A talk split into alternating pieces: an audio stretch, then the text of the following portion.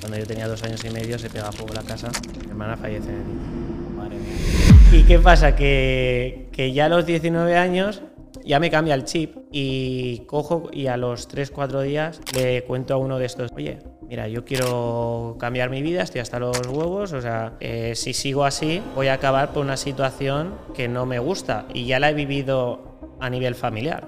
Sea, ganaba muy bien, no sé si eran 1.000, 4.000 o, o 2.000 euros. Sí, pero, sí, sí. Sí, eh, que en, es- en ese momento te parecía muchísimo. me parecía mucho y más cuando, cuando no tienes dinero. Y me acuerdo que me dijo, mira, esto es muy sencillo. Si tú quieres un coche, sabes cuál es el color, sabes eh, si es automático, si es manual, cuántas puertas tiene, la marca. Le digo, sí. Y me dice, pues tu vida tiene que ser igual. La tienes que diseñar. Dice, si no, vas a tener un, un problema. Dije, sí, hombre, entonces aquí todo el mundo sería millonario. Y tío, eh, esto es el barrio donde yo he nacido y aquí hay gente de fuera que se está llevando el dinero y yo no estoy cogiendo ni uno, yo tengo que saber cómo ganar dinero. Y me dijo, mira, eh, si coges dos exclusivas en este mes, me pienso el trabajar contigo. ¿Qué pasa? Que el primer mes habíamos cogido 21 exclusivas. Ostras, qué locura. 21. Muy buenas, Iván, ¿qué tal? Un placer que estés por aquí. Es un placer, el placer es mío, eh, que estar aquí contigo, que me invites a tu podcast, eh, poder compartir, aprender de ti y que salga un buen rato, un buen momento y que sobre todo pues que la, la gente que nos vea y se puede llevar algo positivo pues Que aprenda, que aprenda alguna cosilla, que seguro que lo va a aprender. Yo a ti te conocí, Iván, hace más o menos un año a través de un amigo. Tú también estás en redes sociales súper activo, compartiendo, luego iremos a ello, pero bueno, eh, estás muy metido en la intermediación, ¿no? Entre compraventa de, de hoteles dentro del sector inmobiliario. A, bueno, los seguidores le, le encanta este sector del sector inmobiliario, o sea que creo que puedes, puedes aportar muchísimo en algo que no está nada, no está nada visto, no, no hay mucha información sobre, Exacto. sobre este tema, o sea que luego te preguntaré mucho sobre ello, pero me gusta profundizar e ir un poco al origen para que no vea la gente pues a día de hoy quién eres, sino que vea cómo has llegado a ser quien eres hoy y terminaremos un poco con cuáles son tus objetivos o realmente el podcast se llama Sendero Libertad, o sea que cuál es ese sendero que estás siguiendo tú para alcanzar esa libertad. Así que si quieres, bueno, preséntate un poco la edad y los estudios iniciales, aunque bueno, no sé si tiene luego que ver lo que has estudiado Mi con lo que- currículum no es muy, muy alto a nivel de estudios. Entonces estamos igual, tranquilo que...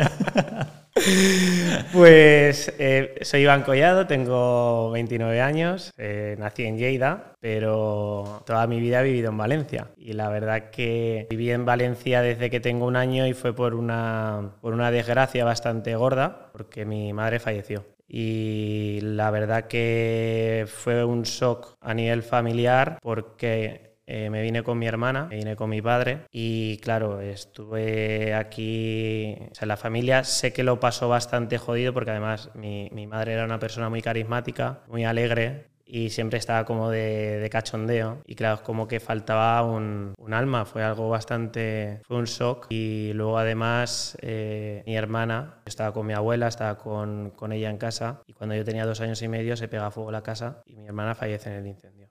¿Qué pasa? Que en, en ese momento, de hecho, yo recuerdo el día y mucha gente me dice, hostia, ¿y te acuerdas? Digo, hombre, eh, fue un shock. Ahí tenías dos años. Dos, dos años y poquito. Madre mía.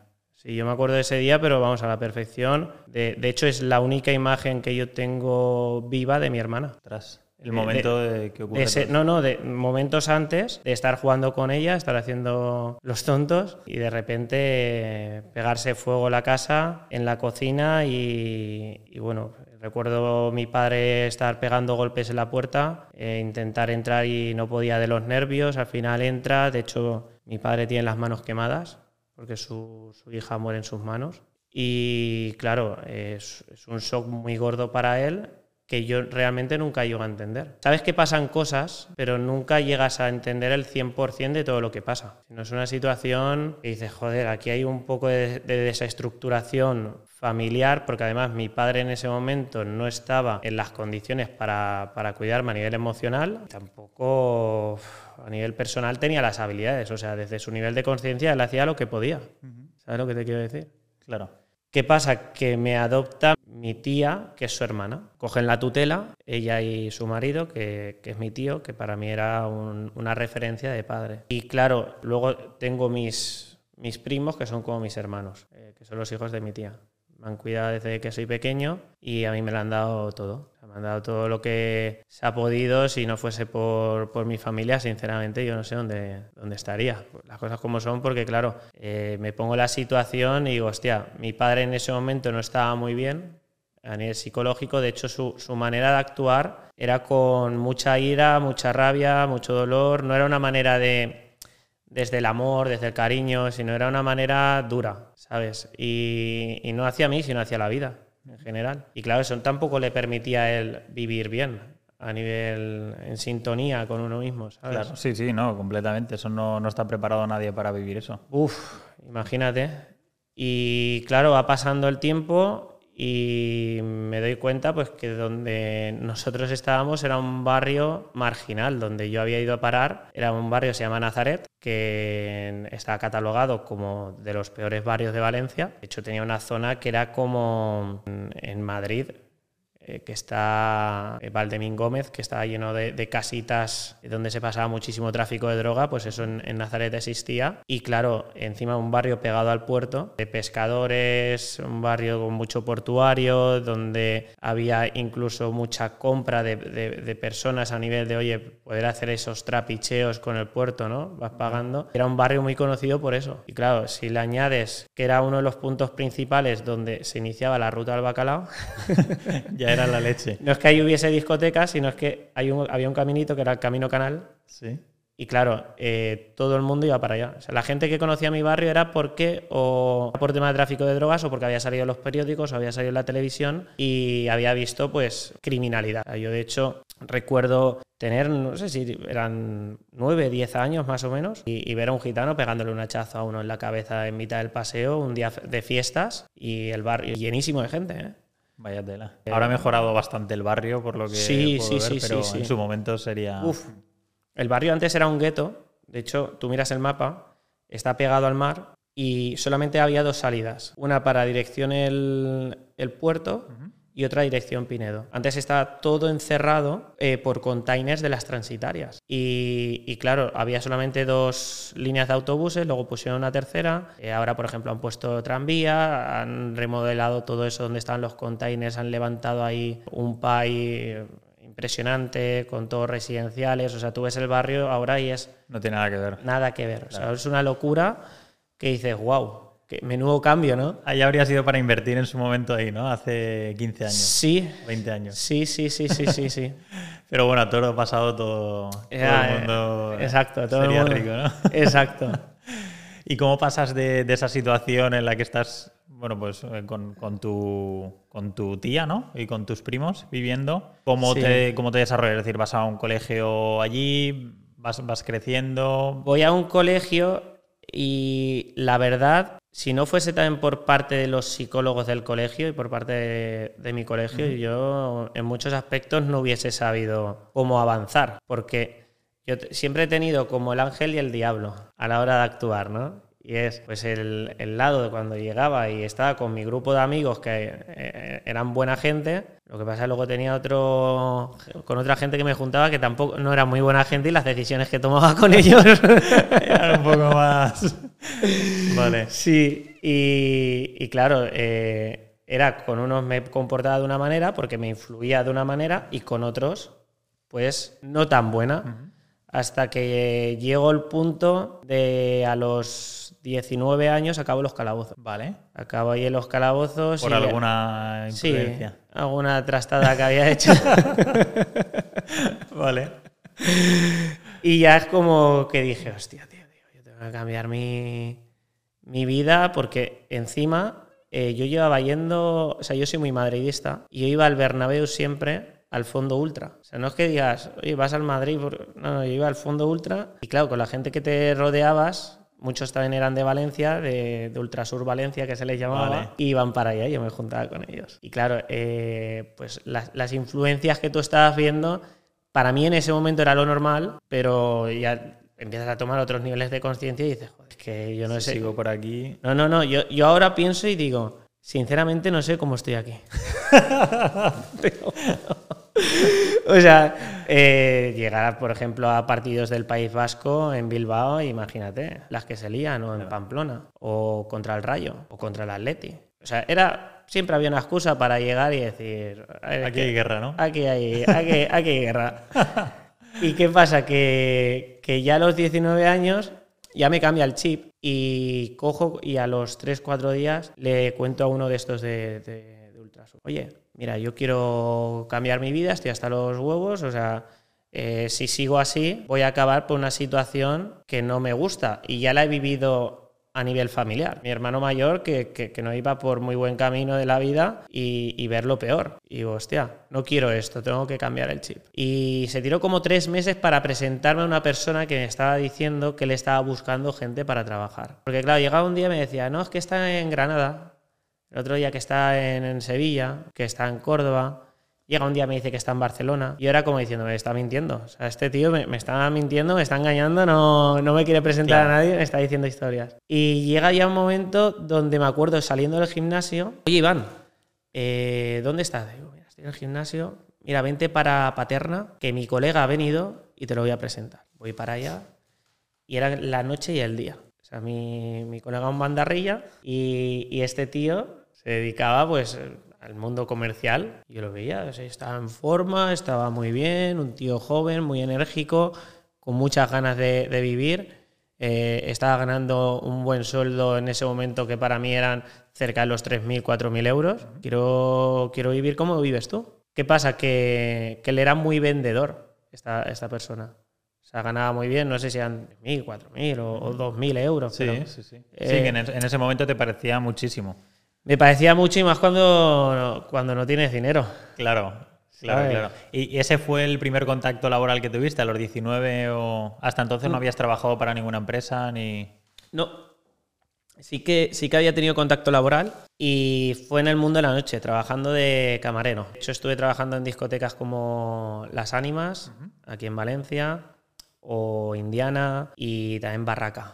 Barraca, Barraca los los ruteros de la, de la ruta del bacalao. La ruta del bacalao sabes, ya, ya, te conocían, ¿no? Sí, y, y claro, eh, de hecho uno de mis primeros trabajos fue en, en Barraca eh, como staff. Yo limpiaba todos los vasos, toda la mierda que había por ahí, entraba a las 8 de la tarde, porque claro, eh, tenías que estar ahí a las 8 de la tarde. Te dedicas a recoger toda la noche toda la mierda que había y más, aguantar a todos los personajes que habían ahí. Eso sí, me lo pasaba de putísima madre. Estaba súper ilusionado y súper emocionado porque llegaba y a lo mejor ganaba una, en una noche, pues yo qué sé, eh, 150 euros. Sí, ¿no? 150 euros. o 100 euros, 120, dependiendo de las horas que hicieses. Sí, sí, sí. Y luego salías y limpiaba el parking. Claro, limpiaba el parking, te encontrabas por ahí de todo. Eh, preservativos, claro, claro. Eh, tangas, sujetadores, chaquetas, riñoneras, navajas, eh, cosas. Me llega a encontrar de todo. O sea, de todo, eh, de todo es. De todo. Todo lo que te puedas imaginar. Pues toda esa mierda la recogía yo. sí, sí, sí. Y me, y me, iba luego a las dos. Vale. Me iba para, para, casa. Y luego también, dependiendo del fin de semana, pues me iba a una discoteca u otra porque Barraca no, había, no habría siempre. Vale. Pero bueno, era una de las primeras los primeros lugares donde empecé a trabajar. Vale. Claro, ¿qué pasa? Que esta persona, el chaval que yo conozco, le empiezo a hacer muchas preguntas y me dice, mira, yo hago marketing multinivel en una empresa dedicada al sector eh, de complementos alimenticios eh, para gente que se quiere poner fuerte. Uh -huh. Gente que se quiere cuidar, que quiere mejorar su estado a nivel físico, su energía. Vale, perfecto. Mira, tengo todos estos productos. Yo le decía, a mí no me hables de los productos. Digo que yo los productos los conozco, los he tomado y me van bien, pero hace años que no los tomo. Pero quiero saber más acerca de, de, del plan de marketing. Uh -huh. Dice, uff, me estás haciendo muchas preguntas. Yo, si quieres, hoy te presento a mi, a mi compañero, que es el director de la oficina. Quedamos con él, vamos allá a Calle Colón y el lunes que viene yo te lo presento. ¿Qué pasa? Voy para allá, me presento, empiezo a hablar con este chico y me acuerdo que al principio me cayó mal. Era una persona que con mucho carácter, con mucha... Eh, más serio, ¿no? Eh, aparte, más serio, con mucha posición, mucha autoconfianza, que esa autoconfianza a mí era como, y el gilipollas este tío, ¿sabes? da rabia, ¿no? no rabia, pero como... Eh, a mí este me va a tener que decir lo que yo hago, ¿sabes? Y yo lo veía que era el que, el que dirigía, aunque a mí no me decía nada. Vale. Pero llegó un momento que eh, me iba a ir de la oficina, me pongo a hablar con él y me acuerdo de las primeras conversaciones que luego yo se lo decía y me dice, ¿yo te decía eso? sea, imagínate, él era una persona que en ese momento metía muchísima caña, pero muchísima caña es unos niveles muy gordos. Y, y claro, empezamos a hablar y me dice, tú, he visto muchos chavales como tú, eh, a tu edad, pero luego hay gente que, que, no le va la vida tan bien. Algo así fue la conversación, ¿no? dice, ¿en los últimos años cuánto dinero has ganado? Le digo, algo. Y me dice, ¿y cuánto dinero has ahorrado? Le digo, nada. Me dice, enhorabuena, eso quiere decir que lo has invertido, ¿no? sí, ¿no? Claro, yo era, ya me estaban entrando las sudores, hacía, bueno, ya, digo, yo ya con este, digo, ya, si ya me estaba empezando a caer mal, ya menos. ¿Qué pasa? Que seguimos hablando y me dice, ¿y qué objetivos y qué metas tienes en la vida? Muy sencillo, digo, tener mi mujer, mis hijos, viajar, eh, tener mi casa, mi coche. Lo típico de una sí, sí, de cualquier sí, persona. Y me acuerdo que cogí y me dijo, dice, te vas a comer una mierda. literal, literal.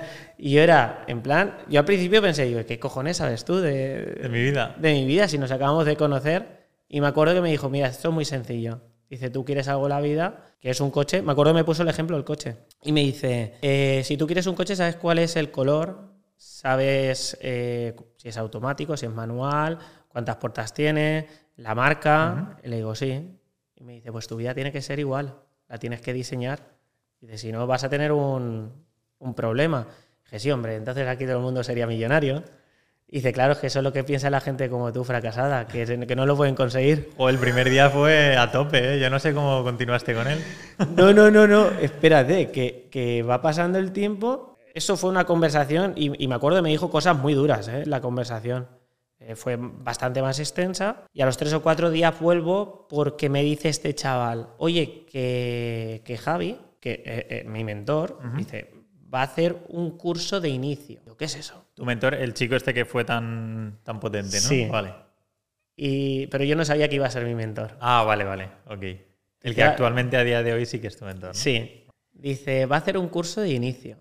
Digo, ¿qué es eso? Dice, pues mira, eh, va a enseñarte ciertas habilidades sobre la vida, eh, te va a enseñar cosas sobre el tema de, de, los productos, pero sobre todo lo que te va a servir es a nivel personal. Vamos para, vamos para allá. Uh -huh. ¿Qué pasa? Que yo estaba, o sea, yo acudía a las clases y como yo veía que él para todo tenía respuesta y a la gente le metía mucha caña y a mí el primer día ya me metió mucha caña, yo iba a las clases y ni hablaba. Yo estaba allí, éramos, éramos 10 o 12 y yo iba allí y me quedaba así callado en la silla.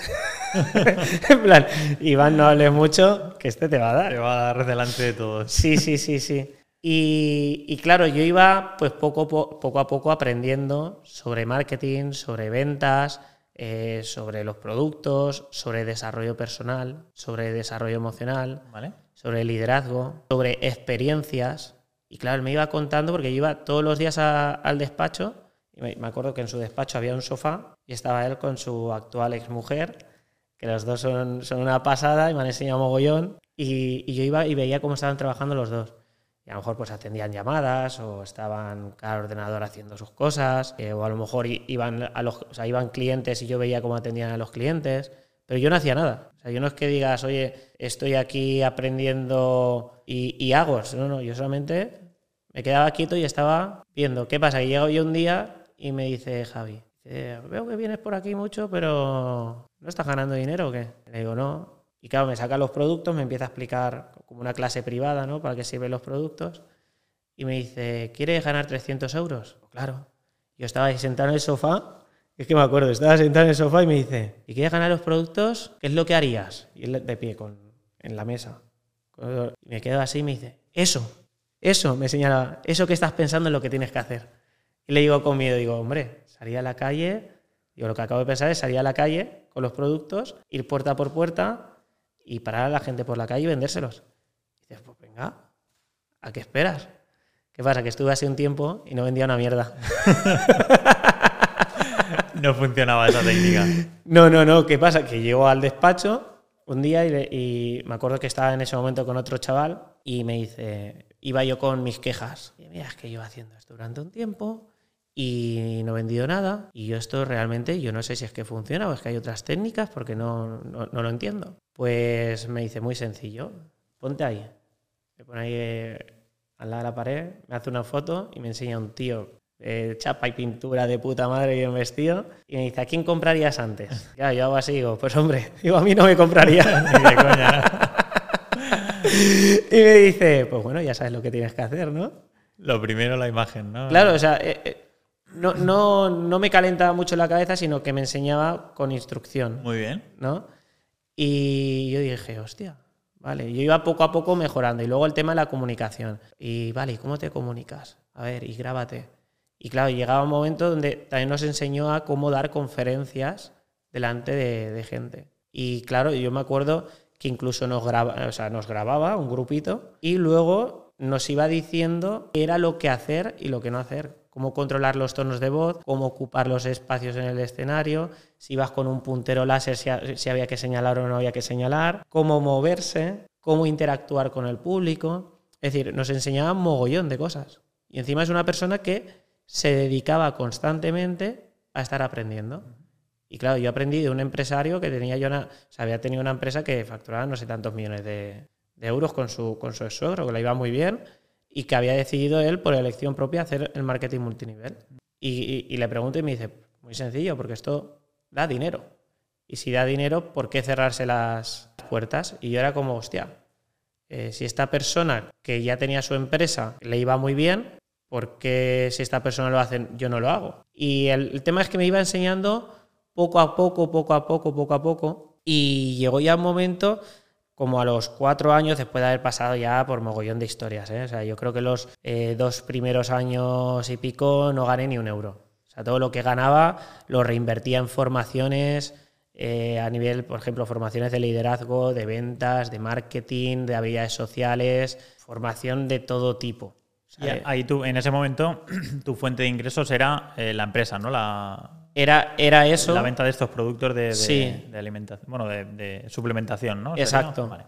Y lo alternaba trabajando de camarero. Vale. En el mundo de la noche. Vale. Que se podían complementar incluso, ¿no? Exacto. En algunos casos. Vale. Exacto.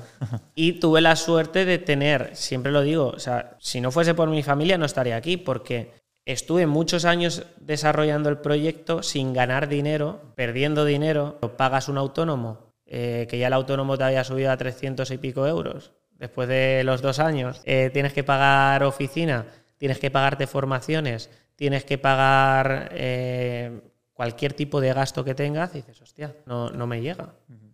Y, y, claro, no es que el negocio no funcionase, sino es que yo no tenía las habilidades para hacer que el negocio funcionase. ¿Sabes lo que te quiero decir? Y claro, era un aprendizaje del día a día. Y ya llegó un momento a los 24 años, después de haberme ido a. Porque me he ido a formarme a países como, por ejemplo, me he ido a Las Vegas, me he ido a París, me he ido a Madrid sea, infinitas de veces, me he ido a Barcelona. Eh, a Oviedo, a Murcia, a Alicante, a Castellón, a Praga, a, Repu sí, a, Praga, Praga, República Checa. Eh, no recuerdo dónde más. Me he ido a nivel fuera de España a formarme, pero siempre he estado buscando la opción de, de hacer cosas. Y a partir de ahí, ¿en qué momento dices, vale, trabajar está muy bien, tener dos trabajos, empezar a generar ya, entiendo, algo de capital? ¿Y sí. en qué momento te planteas el empezar a invertir ese capital? Pues mira, fue, eh, te lo iba a contar ahora, fue en uno de los, de los viajes, en, me acuerdo que fuimos a París y en París, me acuerdo que antes de llegar yo para, para allá, mi mentor me dice, he hecho una inversión que es cojonuda, ¿qué tal? Pero no me lo había contado. Sea, nos íbamos en París creo que cinco o seis días y sí, creo que fueron cinco, y me lo contó el último día, que era lo que había hecho él. Llegó el primer día, eh, oye Iván, mira, he hecho una inversión, tal, está de puta madre, ya te contaré, no sé qué, no sé menos.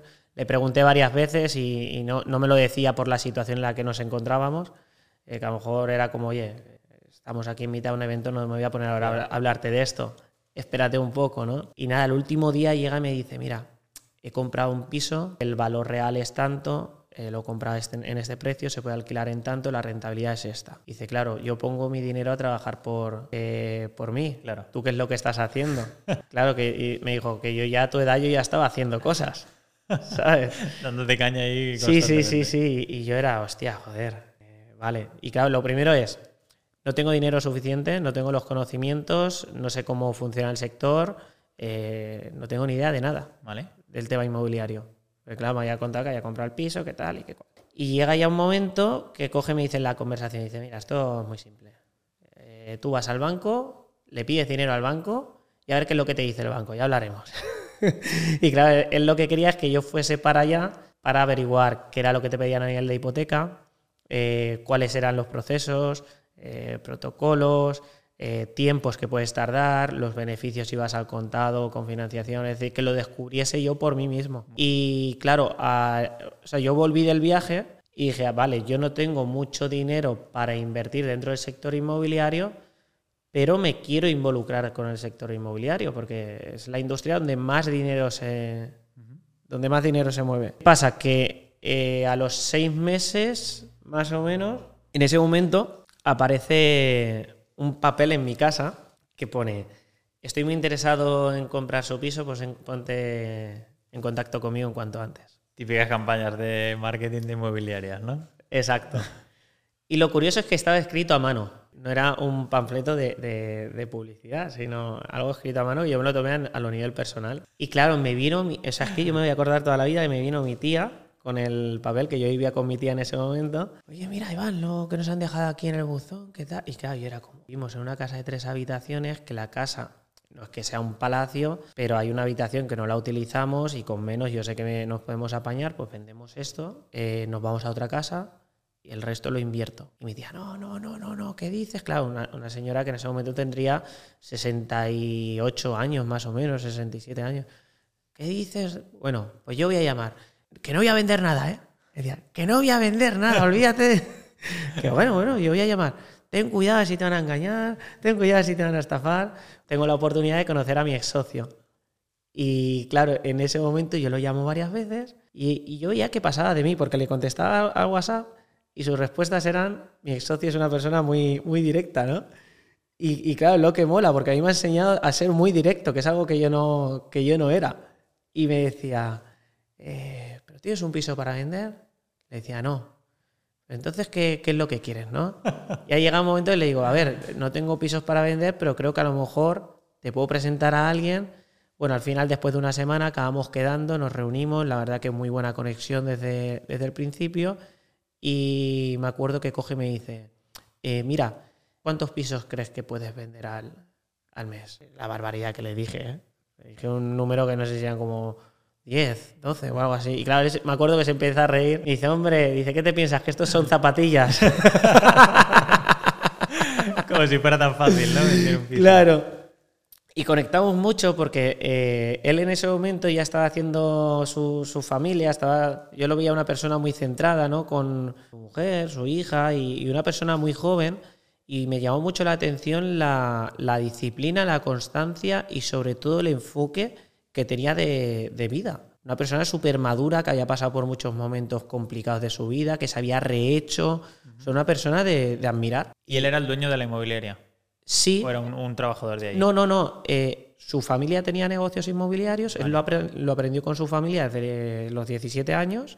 Y, y claro, él había, había realizado operativas eh, en Italia, porque él, él, es italiano. Había realizado allí, había realizado en, Su en Suiza, había estado también en Francia, en Portugal y creo que hizo algo también por Londres, porque estuvo vale. por ahí un tiempo. Y claro, yo lo veía y digo, un tío que sabe idiomas, eh, un tío que se ha hecho a sí mismo, que coño, que ha estado viviendo en varios lugares y que, que lo veo con, con, una mentalidad muy, muy bien puesta. Digo, creo que me puede ayudar y nos podemos beneficiar el uno del otro. Y claro, eh, sale en la conversación el tema que has dicho tú antes, ¿quién hubiese sabido hace 15 años de invertir en mi barrio? Y llega y me, me presenta un plan urbanístico que estaban haciendo en mi barrio, que todavía no, había iniciado al 100%, y me dice, mira, a mí me interesa tu barrio, porque se está expandiendo muchísimo.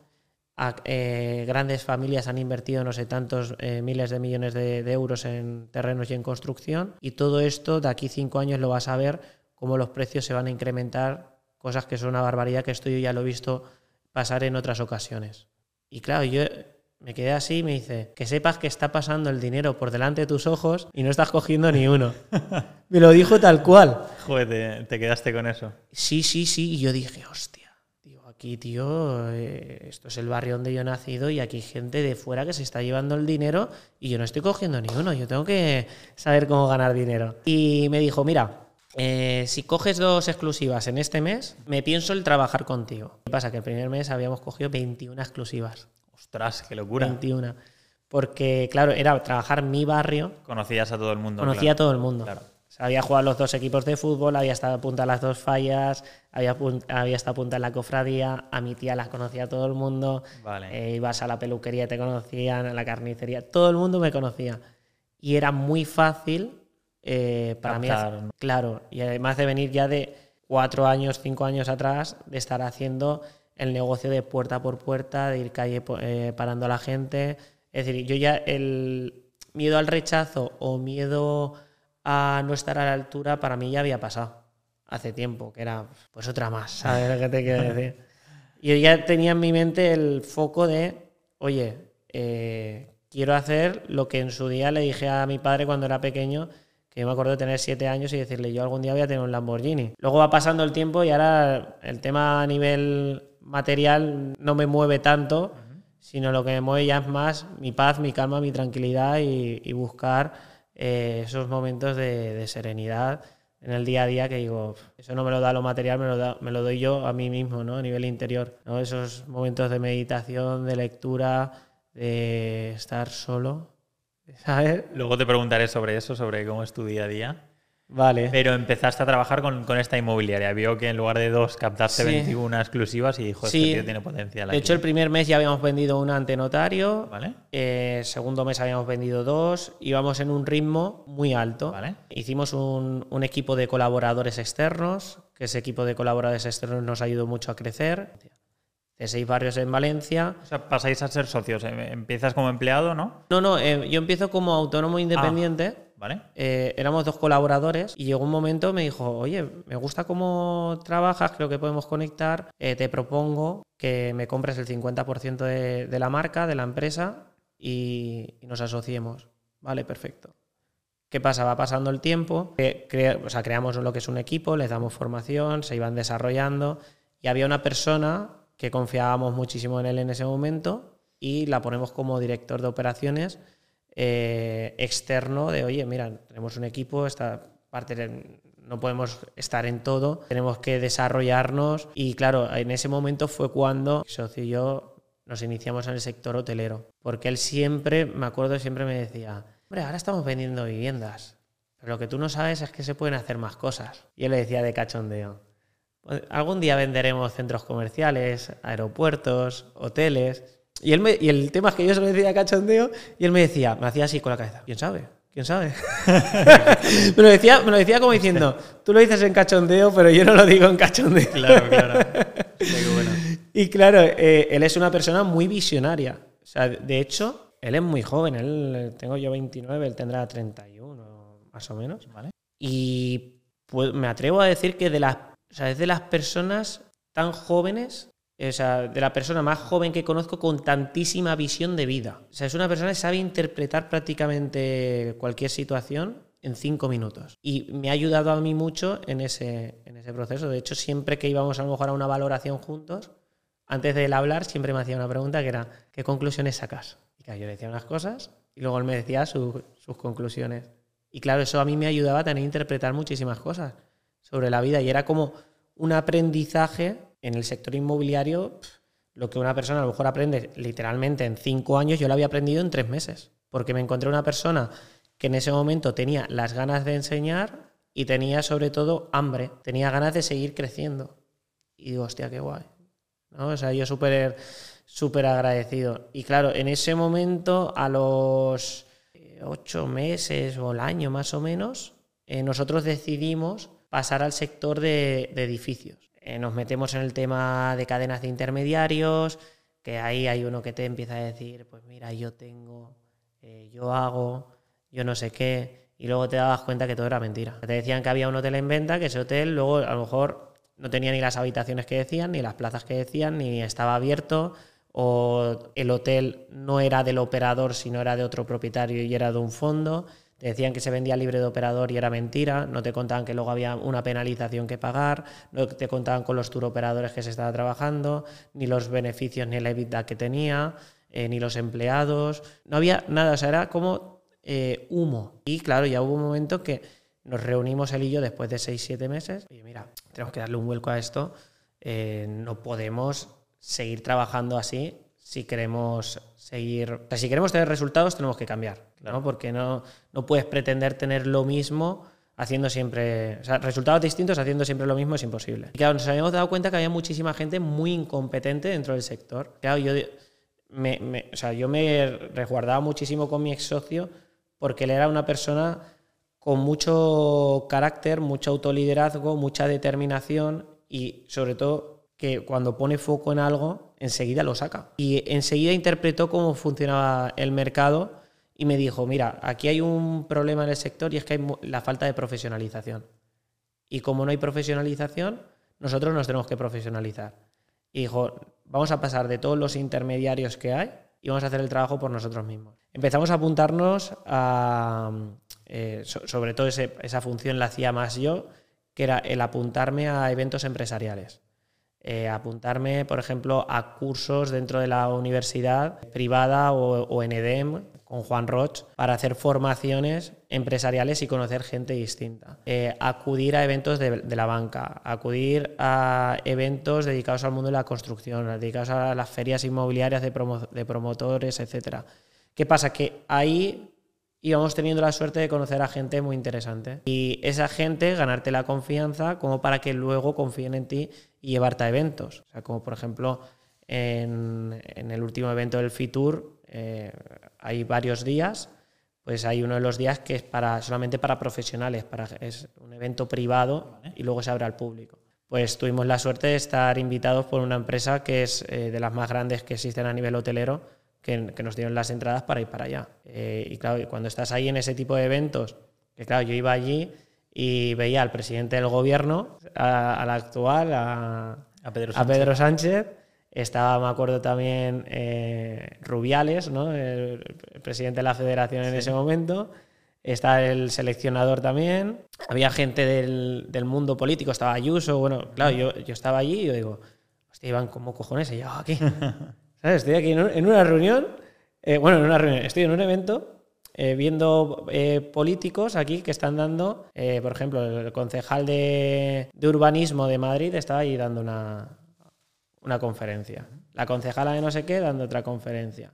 El dueño del fondo X dando una conferencia a nivel económico. Turoperadoras hablando de sus empresas, de cómo ven que va evolucionando el sector. Y claro, digo, hostia, es que estoy accediendo a información que es privilegiada. Y es gracias a estar haciendo un trabajo distinto al, sector. Muy bien. Y claro, eh, cuando nosotros hicimos ese, ese giro dentro del, sector inmobiliario, porque nosotros empezamos con la venta de pisos, a eh, prácticamente en un año y pico eh, meternos en el sector de edificios y hoteles. ¿Y ese cambio por qué? ¿Visteis mayor oportunidad o mayor margen o mayor rentabilidad? Mayor margen. Vale. Claro, tú te metes en la venta de un hotel y estás con ingresos, o sea, con comisiones de un 6%, un 5% o un 8%. Pero de 5 millones, de un millón. De 5 millones, de 2 millones, un millón. Y luego además es, eh, por ejemplo, un alquiler. Eh, estamos hablando que tú lo que cobras es el 15% de una anualidad. Eh, si el hotel se alquila en un millón de euros, estamos hablando de 150.000 euros de comisión masiva. O sea, te, he puesto por decirte algo, ¿eh? ojalá fuesen todos así. ¿no?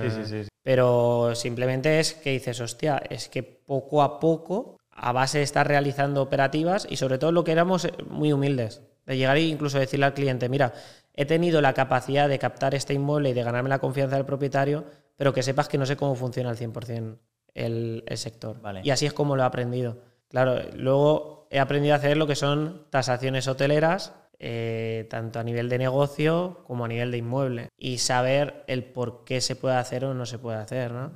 Y, claro, eso lo, he ido aprendiendo en base a prueba y error. Eso te iba a preguntar, vamos a profundizar un poco porque me llama la, la atención y la curiosidad todo el tema de hotelero, compraventas y tal. De hecho, siempre yo creo que cualquiera que haya invertido en algún inmueble y vaya avanzando y demás diga, ostras, ¿y por qué en un edificio, si tengo seis pisos en el mismo edificio y del edificio un hotelito de 15 habitaciones, algo así, Sí. como que vas pensando más. Entonces me llama la curiosidad y te voy a, te voy a hacer varias preguntas sobre eso. Sí, ¿eh? claro. Y la principal es ¿por qué un propietario decide vender su hotel? ¿Porque le va mal o...? No siempre es así. Hay varias opciones. Una, ya no hay eh, ese paso transgeneracional a nivel de hijos Vale. o familiares. Eh, hay uno de los problemas que yo he visto y, y digo, hostia, me siento súper agradecido de haber topado en este sector y sobre todo de haber ganado mucha confianza también con muchos propietarios. Porque me he encontrado gente muy millonaria a nivel económico, pero muy pobre a nivel espiritual. Y con 80, y- o sea, yo he tenido llamadas que he salido que digo, "Uf, no me quiero ver así, tío. O sea, recuerdo una llamada de un señor que tenía 85 años. Este señor me llama un día, oye, mira, Iván, que me han pasado tu número de teléfono, quiero que me vendas el, el hotel, era un hotel en Zaragoza, y me dice el precio, ¿cuánto quieres? Tres millones y medio. Vale, pásame la información.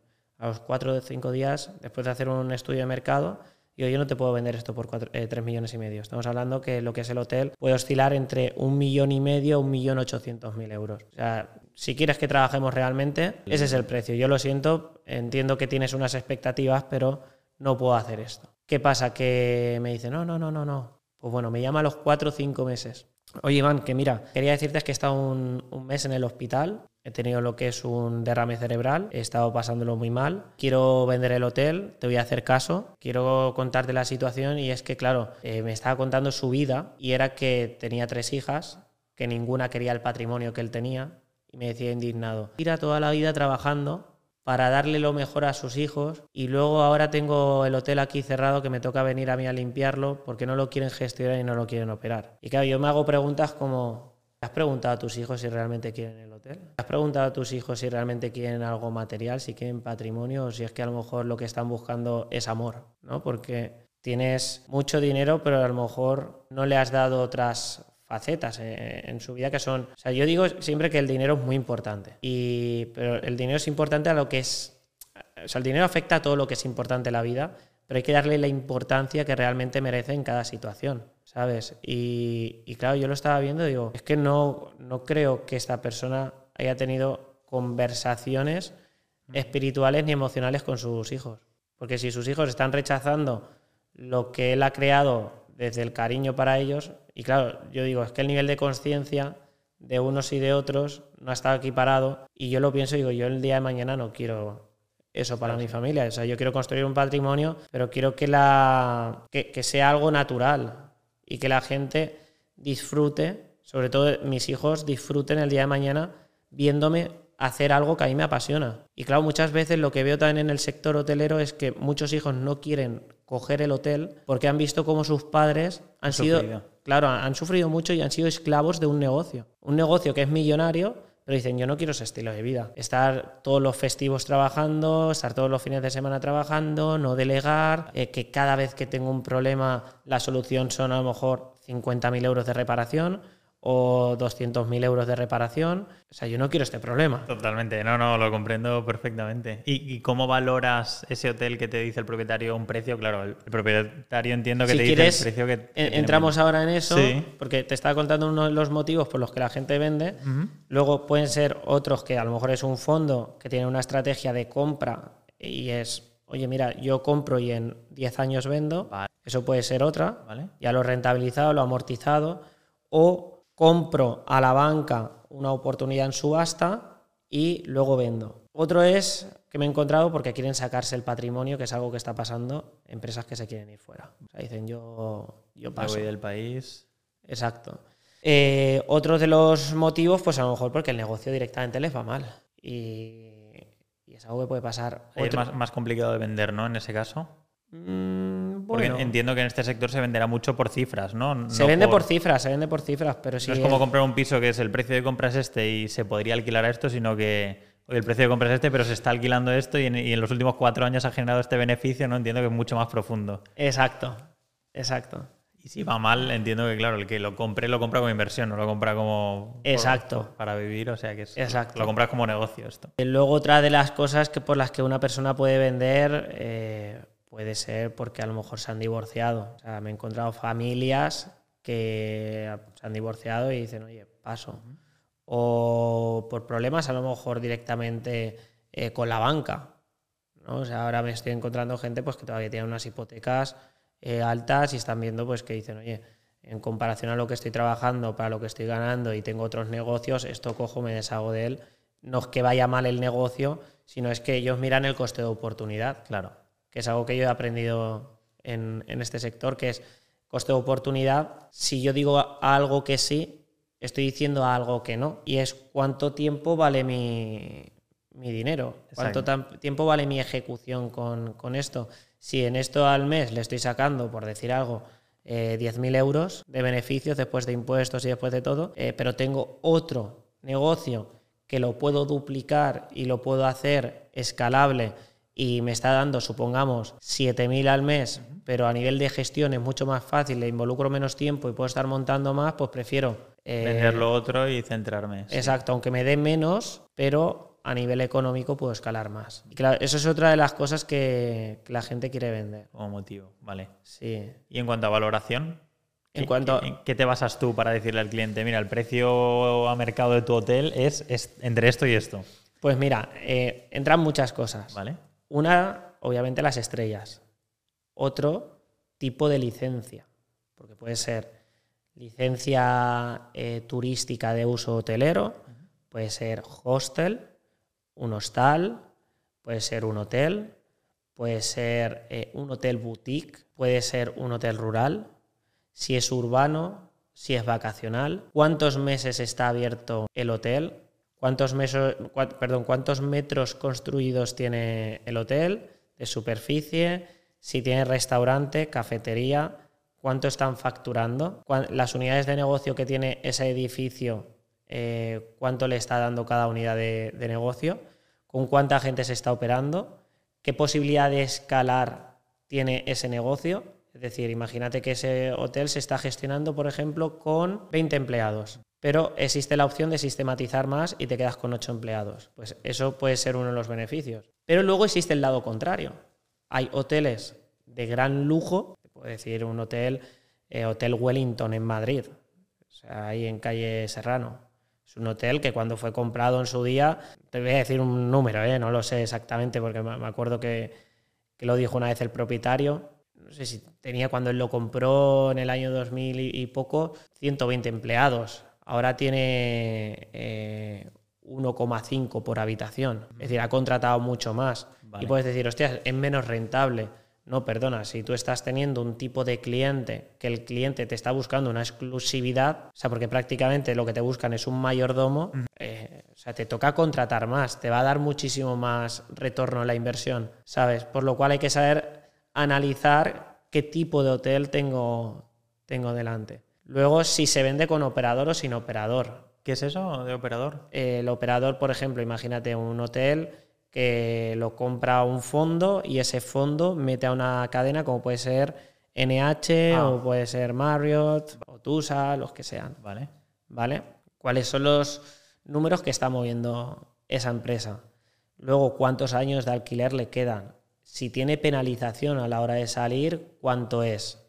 Eh, si tienen solamente puesto el management, es decir, le ponen la marca, le ponen todo un equipo de trabajo, o si, sin embargo le están pagando lo que es un alquiler o le están pagando un híbrido. Vale. Que hay, hay, tantas cosas. Vale, vale. Es, un, campo. Eso es complicado, bueno, para eso estás tú. Que...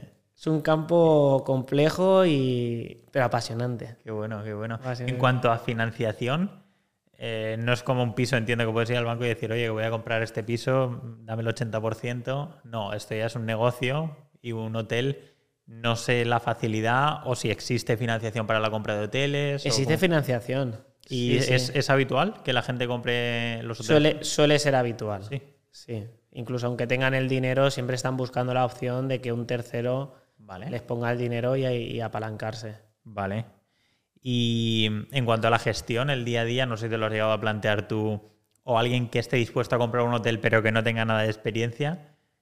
Tú has vivido un poco el cómo es la gestión, porque parece sencillo, ¿no? Al final dar desayunos, el check-in, check-out y limpieza y poco más, ¿no? Pero entiendo que detrás hay muchísimo más. A ver, si llevas un hostal que son 10 habitaciones, 12, 15, bueno, eh, puedo gestionarlo y puedo iniciarme en el aprendizaje, pero es complicado. Es complicado porque muchas veces te, te requiere de tiempo. A mí me han salido oportunidades y simplemente es, vale, mi estrategia actualmente es capital gain. O sea, ganar, ganar, ganar, ganar, ganar y el día de mañana meterme en uno a nivel de gestor, ¿vale? Pero de hecho estoy en la, negociación de, uno que son 220 plazas. Veremos a ver si sale, que es para, el año que viene. Eh, estamos avanzando con tema de, contratos, pero es algo que va lento.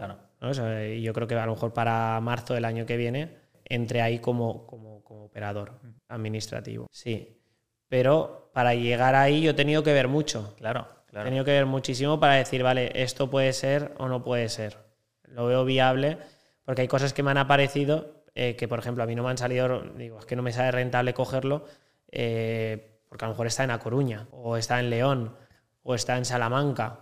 ¿Sabes? No lo veo yo viable porque no tengo esa infraestructura.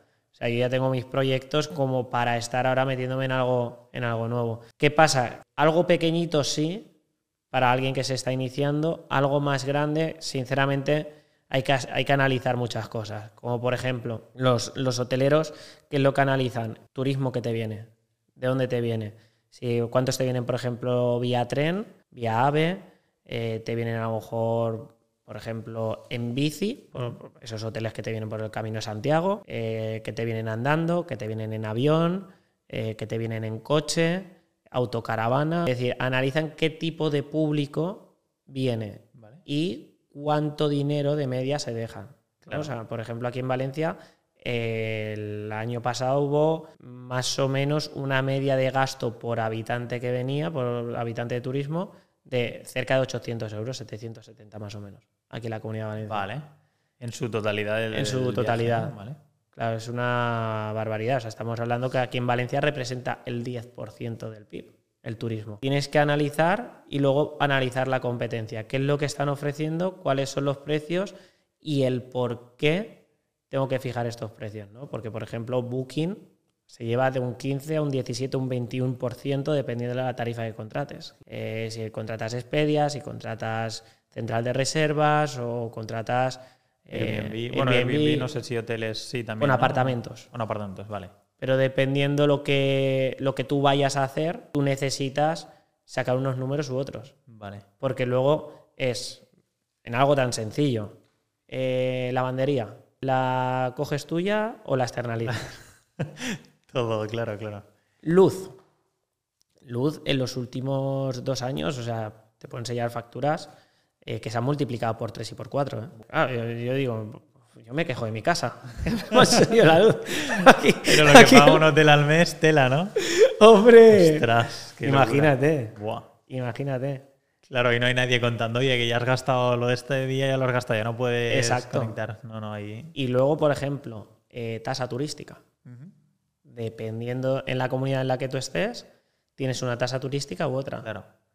Ahora mucha gente no se quiere meter en Cataluña por la situación política que hay. Claro. Eso entiendo que afecta a que, oye, si tú tienes pensado gastarte 100 euros por noche y te meten una tasa de 4 euros por persona, sois 4 y ya te plantas en 16, pues ya estás mirando otro precio más económico para que no, no claro. el presupuesto, ¿no? Porque eso, por cada 16 por día y vas a estar 10 días ya Exacto. mucho dinero. Entiendo que, eso afecta a. Bueno, que sí, se recauda mucho más, pero afecta tanto al beneficio ¿no? del, hotel como a. Exacto.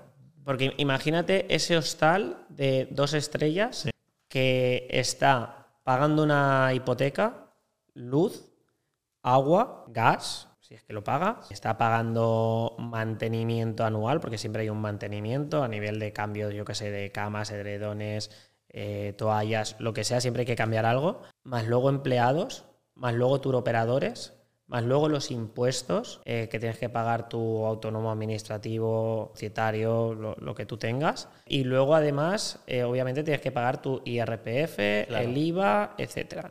¿Cuál es el margen que puede ser en el sector? ¿Un margen normal? Eh, dependiendo si lo, si lo operas tú como comprador, ¿vale? Que a lo mejor te puedes llevar alrededor de un 10 a un 15% aproximadamente neto, o si lo haces tú como, gestor. Vale. ¿Vale? entiendo que se reduce más. Sí. Porque claro, tú ten en cuenta, son números reales. ¿Vale? Luego, obviamente, por ejemplo, en un alquiler, te voy a explicar un poco cómo, Sí. cómo funciona. Normalmente, lo que buscan cuando tú vas a hacer un alquiler al uso dentro del sector hotelero es, imagínate que el negocio factura 100.000 euros al año, por decirte algo.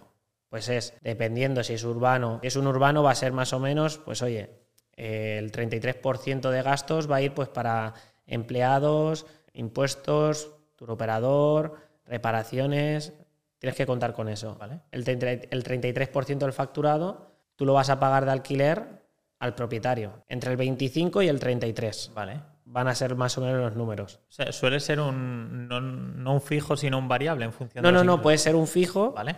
Y ¿vale? aparte un variable. Y aparte un variable. O puede ser todo un fijo. Vale. O directamente todo management, que te pagan en base a un facturado. ¿Qué suele ser lo más, lo más habitual en eso? En hoteles grandes, por ejemplo, hay empresas como Otusa que funcionan así, con un, con un management, ellos te ponen el management. Vale. Eh, funcionan.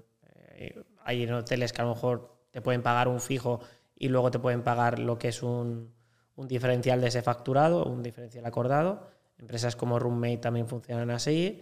O sea, tú eres el propietario del edificio, por así decirlo, y ellos se encargan de la explotación. Exacto. Vale. Exacto. Son empresas que trabajan muy bien, empresas fiables, empresas que, Que pagan. que pagan. Luego, eh, si tú lo que quieres es cobrar y dices, oye, yo no. Me da igual que factures 3 millones, que 5, que 2. Yo lo que quiero es esto. Mi... Todos los meses lo mismo. y- Exacto.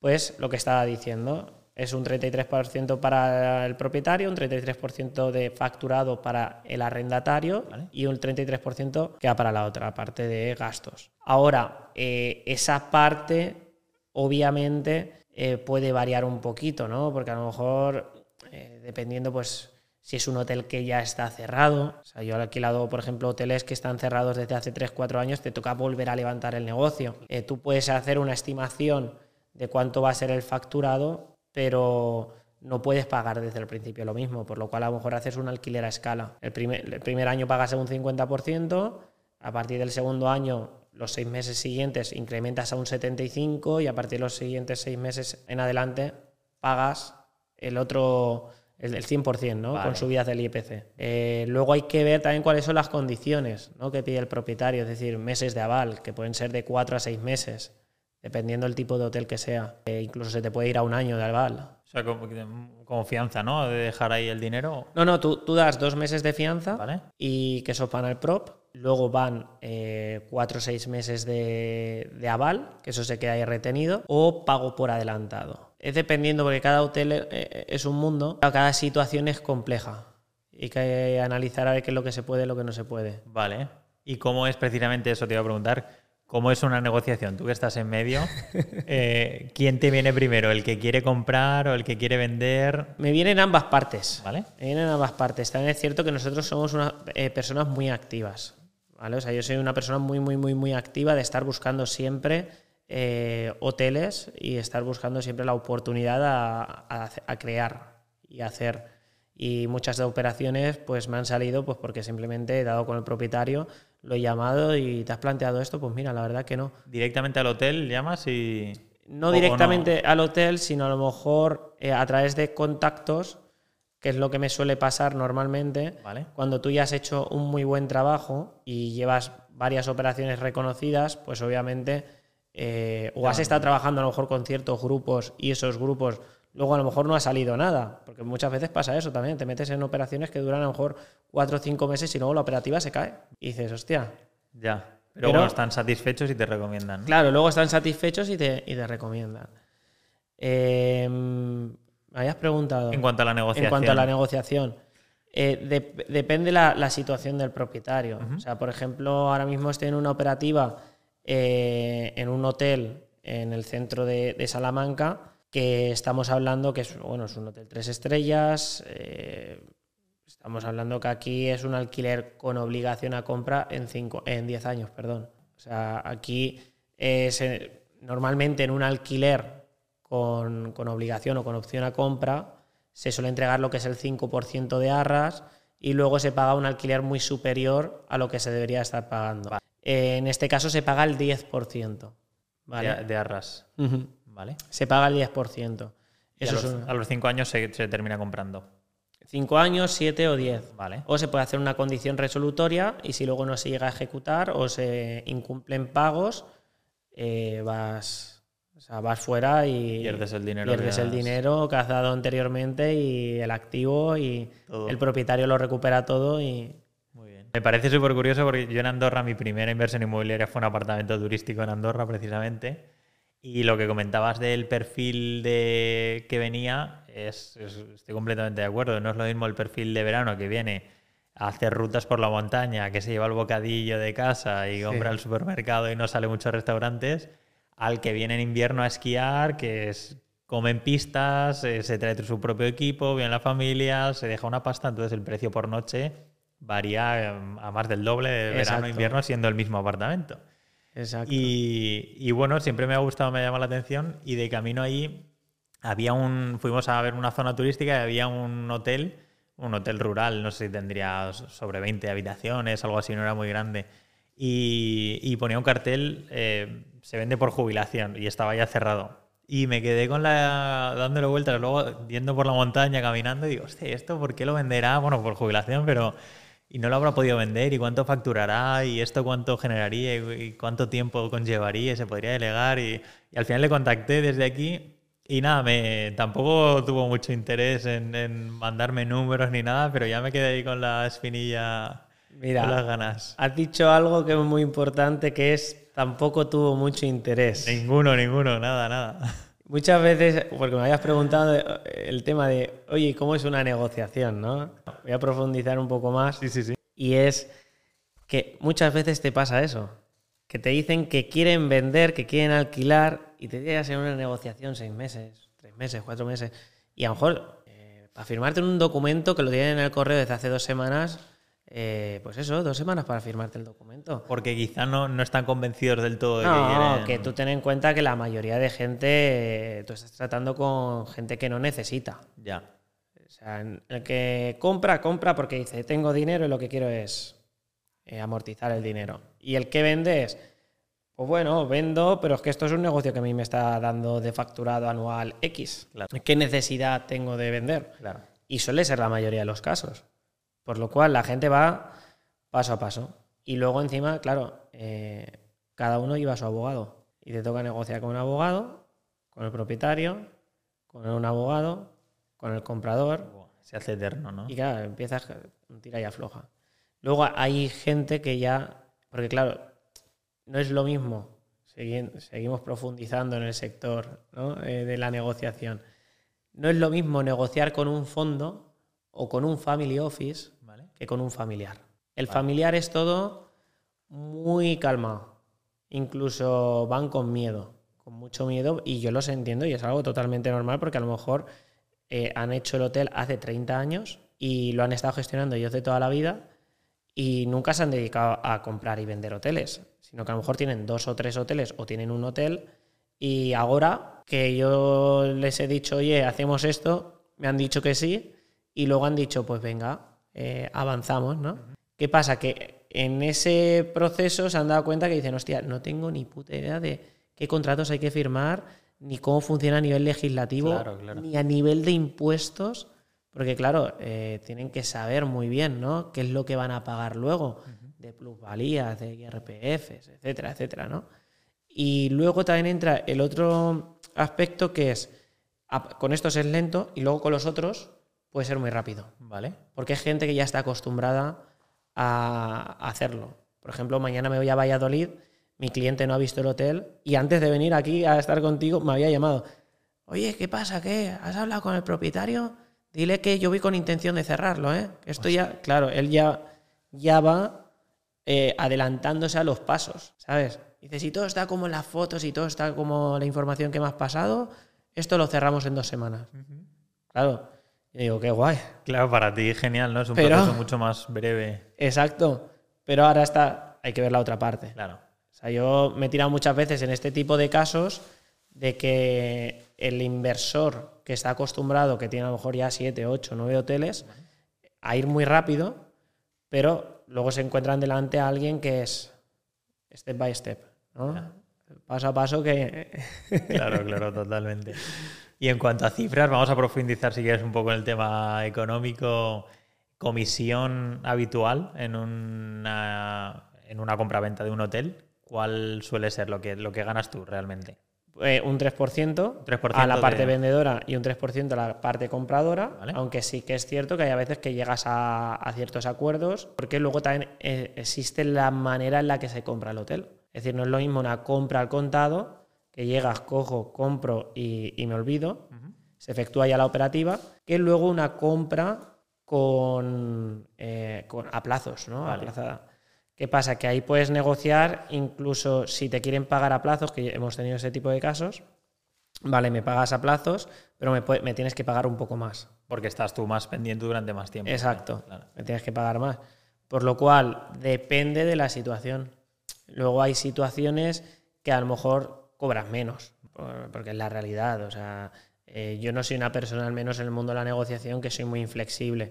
O sea, yo soy de los que prefiero cerrar a meterte aquí en una historia que dure tres semanas más por... No, tampoco soy tonto, porque obviamente mi trabajo se tiene que remunerar y se tiene que pagar y me ha costado mucho llegar a un propietario y entender si esa propiedad se puede o no se puede ejecutar ante mercado y eso me lo tienes que pagar, porque me tienes que pagar no solamente eso, sino los conocimientos que yo tengo Claro, y me tienes que pagar el tiempo que a mí me ha llevado a aprender todo esto. claro. ¿Sabes? Hay cosas que se, pueden hacer rápidas, que dices, joder, qué guay, pero es que, claro, esas cosas que se, hace- se hacen a día de hoy rápidas, yo hace años no las hacía rápidas. Correcto. Me costaba a lo mejor ocho meses para hacerlo. Y ahora te lo puedo hacer prácticamente en tres semanas. Eso estoy completamente de acuerdo, sí, sí. ¿Cuál es el, el hotel más económico que has vendido y el más caro? A ver, el más caro en 4.200.000. Vale. Venta. ¿Qué, ¿Cuántas tenía? ¿Cuántas habitaciones? O- 48, 48 habitaciones en el centro de Madrid. Esto de venta. Luego, eh, más barato, un millón. Por debajo del millón no, no has vendido nunca. No. O sea, hoteles No, porque si no- rurales o... Te vas a rurales, pero los rurales, ¿qué pasa? Que, por ejemplo, yo los rural, yo tengo una filosofía y es trabajar un rural de 10 habitaciones, 6, 17, no me interesa. Tiene que ser un rural un poco más grande, Vale. porque si no, no me sale rentable. Claro. El tiempo más o menos es el mismo, ¿no? De- Exacto. Claro. Exacto. Y, y Inclu- luego, Incluso te diría que más lento porque quizá al ser un ticket más bajo el perfil comprador es más novato, ¿no? O, no- o no tan... sí, ahora si quieres Preparado. profundizamos en el tipo de perfil de, de cliente, ¿Vale? porque son perfiles totalmente distintos. Vale. O sea, por ejemplo, para el urbano y, y el vacacional hay mucho, para el rural no tanto. Y tienes que saber a quién contactar. Yo he hecho alguna operación rural y tienes que saber a por quién tienes que ir y entender cuál es la filosofía del que va a invertir aquí y el por qué, ¿vale? Porque muchas veces hay fondos que esos fondos te meten una familia, porque la familia no tiene, dine- no tiene dinero para meterse en el hotel, no tiene, pero son buenos gestores Vale. y, y tienes que saber cuáles son esos fondos que tienen contactos con familias para meter ahí a las familias. Y claro, eso pasa con el, con el rural. Pero yendo a la, a la pregunta, eh, a nivel de venta S, o sea, yo en esos márgenes de 1 a 5, 7 millones sí que me muevo a gusto, me muevo, me muevo bien, porque sí que tengo los contactos y sé cómo, cómo funciona. A partir de 10 en adelante, la cosa se me va un poco más de manos. Sinceramente, no estoy todavía a ese nivel, las cosas como son, porque esto, esto va por niveles. ¿no? O sea, al principio es como, vale, inmuebles, ¿no? que es vendes cosas baratitas. Yo empecé vendiendo pisos de 20.000, 30.000 euros, literalmente en mi barrio, a luego pasas a otro tipo de inmuebles que son ya los de clase media, que valen 200.000, 250, cosas así. Y luego eh, ya pasas como a inmuebles un poco más de prestigio, que pueden ser a lo mejor los de medio millón, 600.000 euros, incluso el millón de euros. Y luego ya es de ahí en adelante hasta los 5 millones. Lleva una manera de, de actuar y de 5 en adelante, incluso una manera un poquito más compleja, pero luego ya entran algo que son los fondos. O sea que incluso a partir ya de 7 en adelante, te digo que la película cambia. Claro. Cambia bastante. Claro. En la manera en la que un fondo se mueve, en la que el dueño eh, interactúa contigo, eh, en la manera del feedback, de la comunicación, del nivel que tienes que tener a nivel financiero, a nivel de impuestos, a nivel legal. eh, cambia muchísimo. La operación. Y- Ah, perdón, perdón. Sí, y luego respecto al tema de, de operaciones, Sí. eh, por ejemplo, eh, hemos realizado operativas grandes, como puede ser, eh, pero esto en, en concepto de, de alquiler, eh, un hotel que está valorado en más de 35 millones de euros en el centro de Madrid, aparta Hotel Tribunal, eh, calle San Vicente Ferrer, el- lo que es el Tribunal de Cuentas, exactamente al lado. Esa empresa se lo quedó, o sea, ese hotel se lo quedó con nosotros la empresa Atelier, una empresa muy reconocida en Madrid a nivel hotelero, tienen muchísimos hoteles por allí. Vale. En Valencia tienen también dos. Eh, tienen la, la marca Petit Palace. La verdad que tuvimos muy buena suerte con, con el director de ellos porque eh, se comportó con nosotros de puta madre. Las cosas como son, porque además eh, había un, o sea, había un tema muy complicado ahí por resolver. O sea, fue como la operativa dada en el momento con la persona perfecta. ¿Sabes? Porque era una persona con mucha sabiduría. Bueno, es una persona con mucha sabiduría. Tiene muchos conceptos a nivel de, de turismo. Sabe muy bien cómo funcionan las licencias. Sabe muy bien cómo tratar con la gente. Vale. Es una persona con un nivel de autoliderazgo que tú lo ves y, y estás con él, se sabe muy bien comunicar y, y- y es que lo ves. O sea, tú eso hay, hay en gente que lo ves, ¿sabes lo que te quiero decir? Y en esta persona lo estábamos viendo, porque además la situación era muy compleja, porque era una comunidad de propietarios, era un hotel donde había invertido muchísima gente, no sé si había un, un total como de 67 propietarios, Ostras. eran 113 habitaciones o 111 habitaciones. Y claro, estamos hablando que tenías que negociar con muchísima gente. Y luego eh, la, la licencia, había que resolver ahí unos problemas con, con turismo. Pues bueno, él tuvo la paciencia para, para estar ahí negociando y además la, la- me acuerdo que la, la cabeza visible de los propietarios era una, una mujer rusa con un carácter peculiar. Potente, ¿no? También. Sí, y, y muy ambiciosa.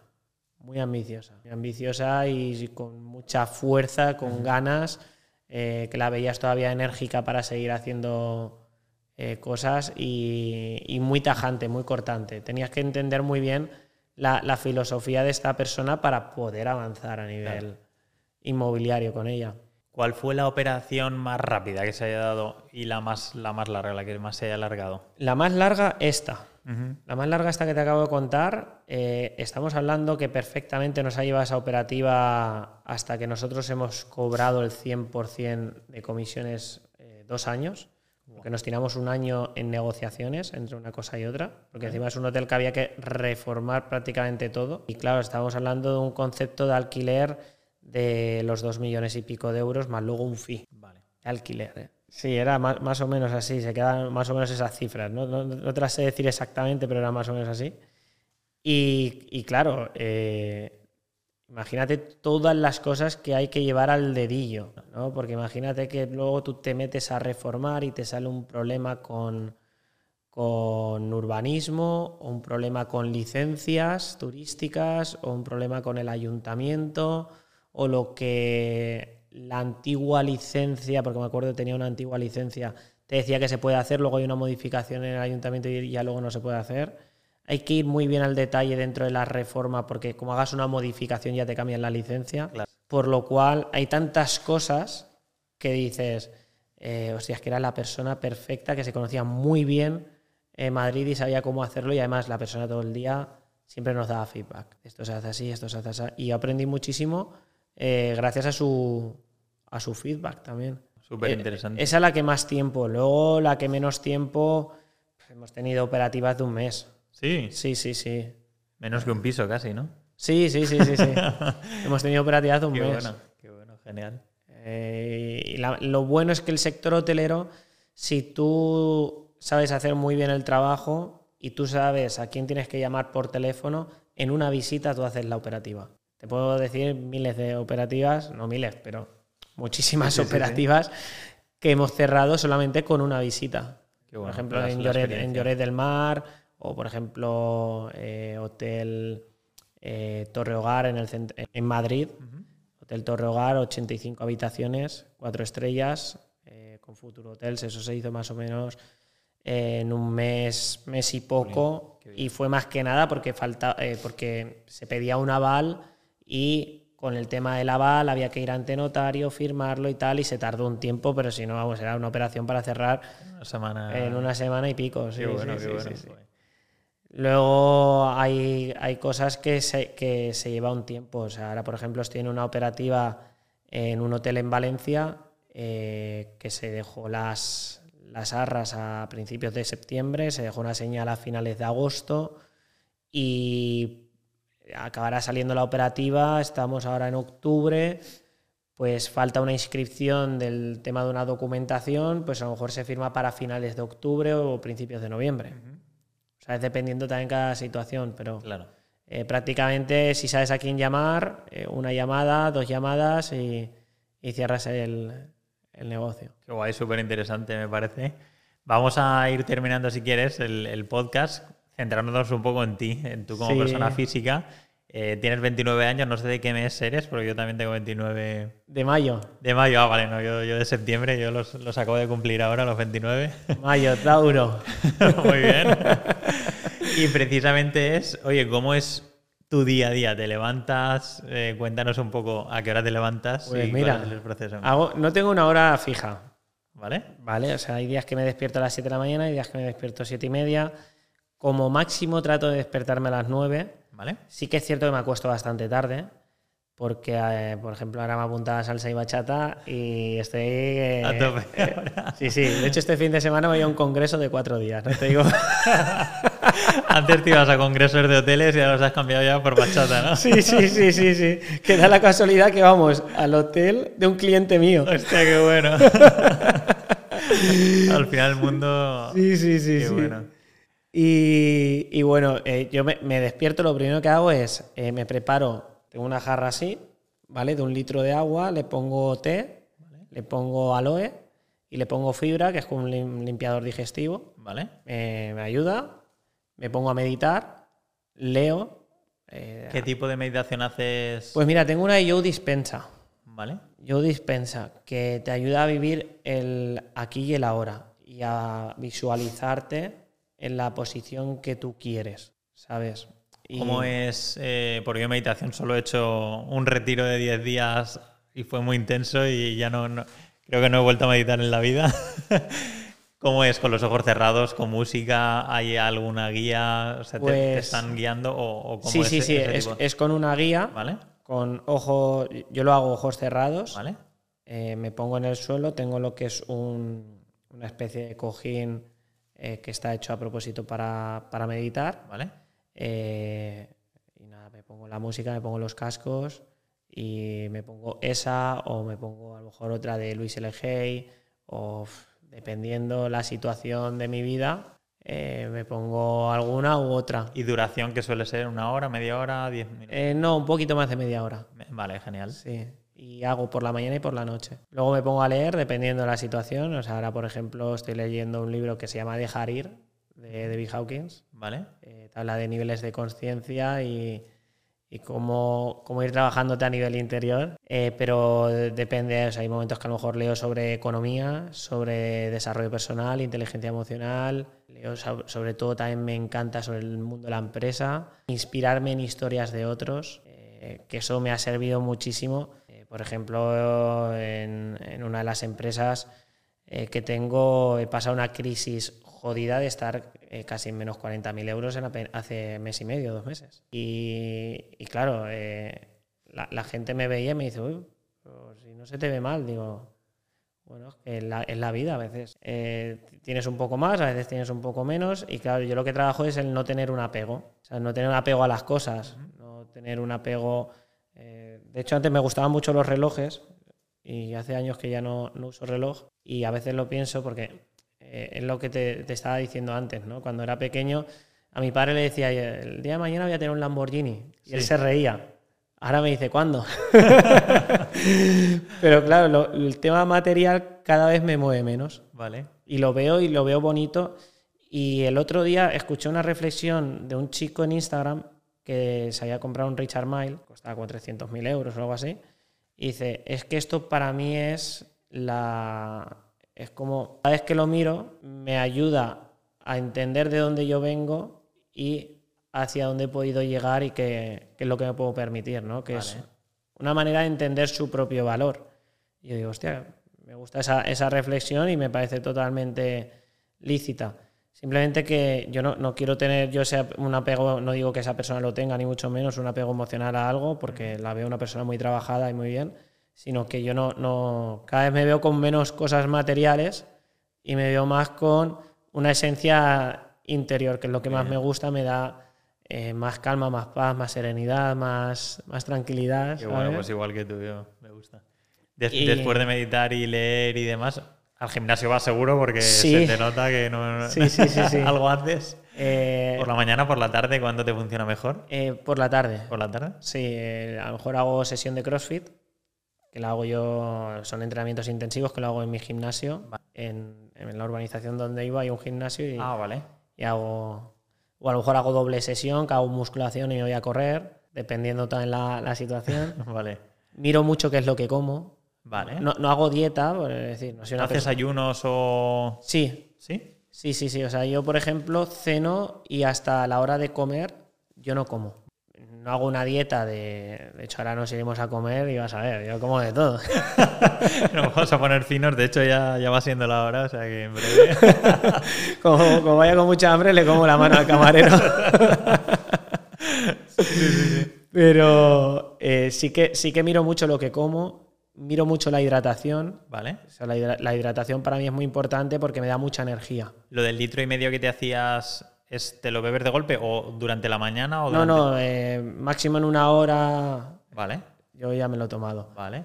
Y luego pues entras en el día a día del trabajo, ¿no? Que el día a día del trabajo pues eh, sobre todo hablar con dueños hoteleros, con personas que quieren comprar, que quieren vender, trabajo de gestión. eh, pero yo lo que miro es, yo me divido el tiempo, que es en lo importante, o sea, yo tengo una, una lista en mi casa, ¿no? Yo tengo una libreta y en la libreta tengo qué es lo importante y urgente. O sea, qué es realmente mi dinero, cómo va a estar. ¿Qué me, qué me da dinero Claro. ¿no? a nivel laboral? Pues eso es lo importante y urgente. Luego está lo importante no urgente, es decir, cosas importantes que pueden esperar un poquito. Luego está eh, lo urgente no importante, ¿no? que pueden ser cosas eh, como oye, enviar un correo electrónico con una documentación, vale, es urgente, pero no es muy importante hacerlo ya mismo. Y luego lo no urgente, no importante, que trato de no estar ahí, que es, eh, por ejemplo, eh, TikTok. Vale. ¿no? O sea, yo de hecho en el móvil tengo quitadas las notificaciones porque si no estás perdiendo ahí el, el tiempo. Y claro, así es como me gestiono yo Muy bien. para ser eh, productivo, porque mi objetivo es montar franquicia en, en el día de mañana y seguir creciendo, seguir evolucionándome. Y para eso tengo que saber muy bien cuál es la estructura que yo tengo que tener dentro de la empresa y cuáles son los tiempos que yo, que yo tengo que llevar para crecer en base a lo que yo quiero. Que luego no consigo el objetivo, pues oye, tampoco me voy a frustrar. Exacto. O sea, trato de trabajar del desapego.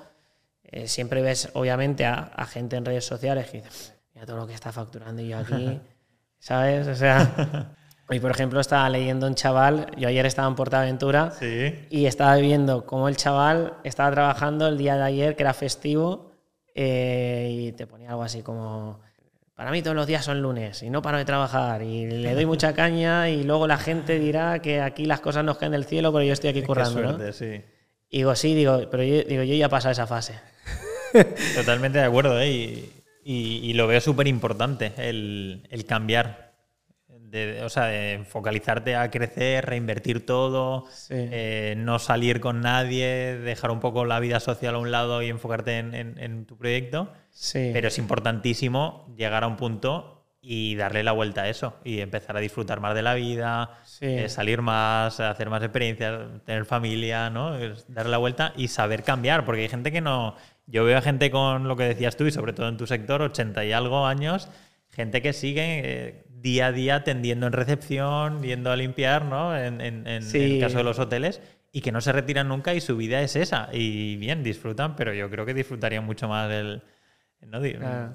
Yéndose con la familia a viajar o teniendo algún día libre Sí. o no, no lo sé, ¿eh? pero eso ya dependerá de cada uno, pero, lo veo súper importante Sí, lo que dices. yo- y yo, yo creo que hay gente que se queda eh, anclado en un plano de 3D, que es muy en lo material, muy en lo terrenal, lo que tú puedes ver. Pero hay otros planos, ¿no? El 4D, el 5D, que tú puedes llegar y te puedes desarrollar y haciendo menos ganas más. Recuerdo que yo he pasado también por esa fase, yo he perdido amigos, he perdido en ciertos momentos, no te voy a decir familia, pero sí estar distante de mi familia. O sea, yo faltaba bodas de, de familiares míos, comuniones, eh, bautizos, eh, bodas de amigos, solamente por estar enfocado en, en trabajar y estar metido en hacer lo que nadie quiere hacer para vivir como todo el mundo quiere vivir.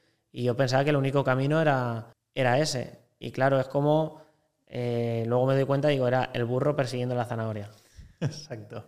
La carrera de la rata, ¿no? Sí, y ya luego dices, vale, es que existen otras maneras también que te dan felicidad.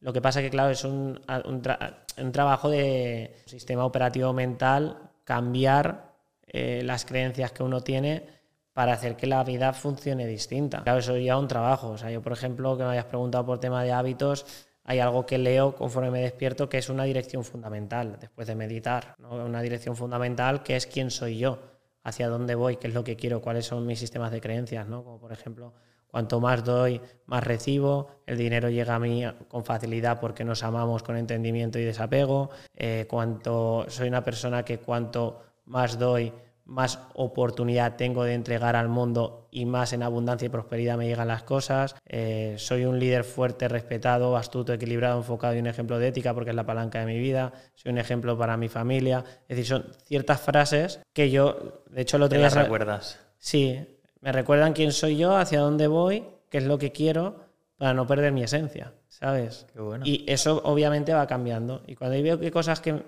Yo estoy leyendo esto y me rechina. ¿sabes? Cambias yo, esa frase. Yo ¿no? lo tengo que cambiar. Vale. Y, y, el otro día se lo estaba pasando a mi, a mi sobrino, eh, que me estaba diciendo, hostia, es que eh, tengo como tres semanas buenas y tres malas. Digo, eso es porque tú te has comprado eso. Tú te has comprado que vas a tener tres semanas buenas y tres malas. Te hay que cambiar el sistema operativo mental. Ya le estoy ayudando a eso. De hecho, mañana que voy a Valladolid, hoy lo he llamado y le he dicho, mañana voy a Valladolid, tiene 17 años, Digo, te vienes conmigo. ¿A qué hora salimos? Digo, salgo a las 6 de la mañana y llegamos a las 3 de la madrugada. Y dice, vale, ¿y qué hago? Estar en el coche conmigo. Y claro, en el coche. Pues simplemente. Claro, simplemente con estar conmigo, escuchando las llamadas, eh, viendo qué es lo que hace su tío y el día a día, va a tener la oportunidad de ver algo distinto. Y eso es lo que trato de, qué guay, qué guay. hacer. Oye, pues ya para terminar con... Me está encantando, la verdad. Yo me tiraría que una horita más, pero ya el estómago ya va, ya va pidiendo comida. Vamos a terminar, porque el podcast se llama Sendero Libertad. Yo precisamente me marqué un objetivo de ser libre a los 30 años y me marqué un objetivo, pero no libertad económica, no libertad financiera, que, que es, que es tan, ¿no? tan, tan mencionada sino una libertad total de, de, de, decisión, de decidir, pues ahora me apetece irme una semana con mi familia de viaje y me voy porque no tengo la obligación de un horario en un trabajo. Entonces, la financiera yo considero que es fundamental pasar por ahí, sí. pero el paso siguiente de libertad de decisión, de, de oye, me desapego sí. de esto y, y, me da igual el no estar yo en el día a día de mi negocio, que puedo dejarlo solo, es súper importante. Eh, yo me marqué el objetivo de 3.000 lo, lo, he medio alcanzado, lo, lo, he alcanzado ya recientemente y entonces para los 30 lo he subido a, a 5.000 euros de cash flow procedente de los, de los inmuebles para tener cubiertos los, los gastos de la familia y los, los, caprichos que puede darme y a partir de ahí seguir trabajando en, en, proyectos. Ese es mi objetivo, pero cada uno tenemos el nuestro y quiero conocer el tuyo porque el podcast se llama Sendero Libertad y es para conocer un poco pues, el camino, el sendero, ya lo hemos conocido hasta el día de hoy. Sí. Pero ¿cuál es tu objetivo de libertad? ¿Qué significa la libertad para ti? Y si tienes alguna cifra económica o cuál es la actual y cuál es la que te has marcado y en cuántos años pretendes alcanzarla. Pues muy buena pregunta. De hecho, mira, eh, al principio mi objetivo era ganar mil euros. O sea, dices, hostia, quiero ganar mil euros, pero no en un sueldo de trabajo, sino que, dices, eh, los quiero ganar por mí. Y luego te vas dando cuenta que dices, hostia, mil euros, eso es poco. Y luego vas conociendo gente que te va diciendo, pero oye, ¿eso lo ganas al día? ¿Lo ganas al minuto? Claro, yo me acuerdo de estar en una reunión. Ostras. Mira, te voy a contar algo y, y, y ahora avanzo, ¿no? Vale. O sea, y te cuento esto y es, es, un porqué y es por la expansión de, la, de tu esfera de biodisponibilidad. Y me acuerdo que acudo a un, a un evento eh, empresarial con el que en ese momento era dueños de, auto, de autos Montalt. Y eh, estaban pues ahí políticos, gente de la banca y tal. La persona que a mí me presentaba, eh, con la que yo iba, era una persona pues muy bien, muy bien relacionada a nivel empresarial. de hecho, es presidente de varias varios lugares de puntos de encuentro a nivel empresarial que van los empresarios y esta persona me ha abierto muchísimas puertas. Vale. Y llega y dice, mira, te presento a fulanito y de fulanito, Iván, Iván, fulanito, tal. Y dice, él es mileurista. Y claro, yo lo miro y dice, claro, dice, están los que ganan mil euros al mes, los que ganan mil euros a la semana y luego los que ganan mil euros al minuto como él.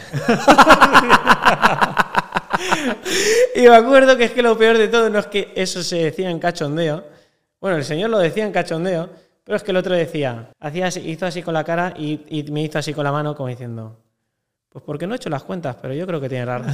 10 arriba, 10 euros abajo, ¿no? Claro, le habían comprado la empresa por más de mil millones y se había quedado como presidente de la empresa. Ostras, qué bueno. Y claro, tú dices eso y dices, wow. Y yo conformándome con mil euros, ¿no? Claro, al mes. Y eso no es que te haga ni peor ni mejor persona, sino es, oye, entras en, un, en una esfera de competitividad, quieres mejorar, pues si quieres llegar y hacer un maratón, no vas a estar entrenando con tu abuela. ¿Sabes? Claro, claro. Vas a estar entrenando con el mejor, eh, con el, que te está metiendo presión y cuando crees que no puedes más, él te, te, te mete más presión, ¿no? Venga, y que puedes, y tira, y vamos, vamos. Pues con, esto me pasa igual. ¿Qué pasa? Que yo, mis necesidades realmente con menos de 3.000 euros están cubiertas, yo pago todo, pero obviamente luego vas montando proyectos y claro, yo mis necesidades personales, eh, o sea, te digo, con menos de 3.000 euros, 2.000 y poco, están, están cubiertas. Ahora está, a nivel empresarial tú vas montando proyectos, van creciendo, el proyecto necesita Meter dinero. Meterle, meterle chicha. Pero yo digamos que con 3.000 euros yo vivo bien. no, es que diga, oye, yo necesito 50.000 eh, euros al mes. Al mes para... No, ahora que soy una persona muy ambiciosa y claro, a mí me han enseñado siempre que es, tú das un, un salto ¿no? a nivel de económico, son dos, dos, dos de humildad. ¿no? O sea, vas, vas avanzando y yo he ido dando saltos económicos, pero nunca he subido mi nivel de vida. O sea, yo sabía cómo quería vivir. Eh, yo vivía en un barrio marginal, ahí vivo en un lugar muy guay, ¿no? Ahí en, Valencia, en la ciudad de las ciencias, que es un lugar donde siempre he ido a, querer vivir. Tengo el coche que quiero, que era como dos cosas que a nivel personal digo, vale, esto es lo, que quiero. Has marcado el check ahí, sí. como que muy bien. Y ya el resto es, eh, no, no tengo te digo, algo que digas, oye, es que tengo que vestir de esta marca, o tengo que vestir de la otra, o tengo que hacer esto.